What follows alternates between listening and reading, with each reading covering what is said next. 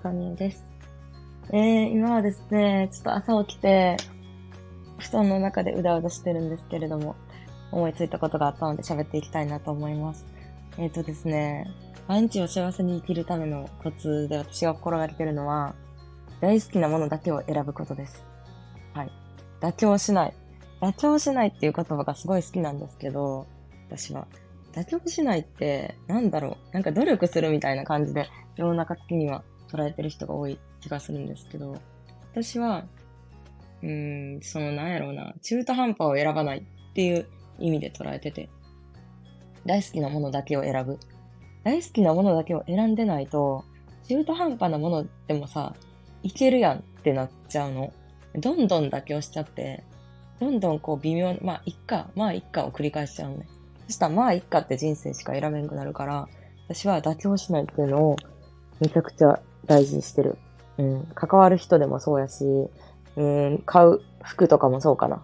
服は、そうやな、服だけは昔から妥協してなかったな。お金ない時でも、なんかこの服買いたい。雑誌に載ってるこの服買いないなと思って、全然給料が少なかった時でも、その服を買うために副業しようと思ったのが最初の副業のきっかけやったりもするし、なんかね、そういうね、あの、何もかも妥協しないっていうのは最初からもちろん無理やと思うんですけど、うん、大好きなものを選ぶっていうのが、本当に大事だと思う。人とかもそうやと思う。うん。なんか妥協してさ、自分、自分でさ、めんどくさいからって妥協して関わってるくせにさ、その人の悪口言ってさ、最悪じゃないうん。そう。その、例えばさ、結婚相手とかもそうじゃん。友達とかもそうじゃん。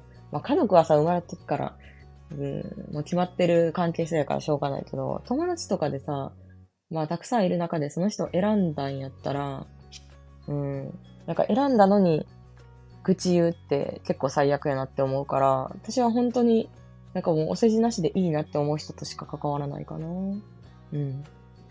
そう。だから妥協、妥協しちゃダメよね。本当に。その一つ一つのさ、例えば今日何食べるとかさ、どこに住むとかもそうやし、うーん、なんだろうな。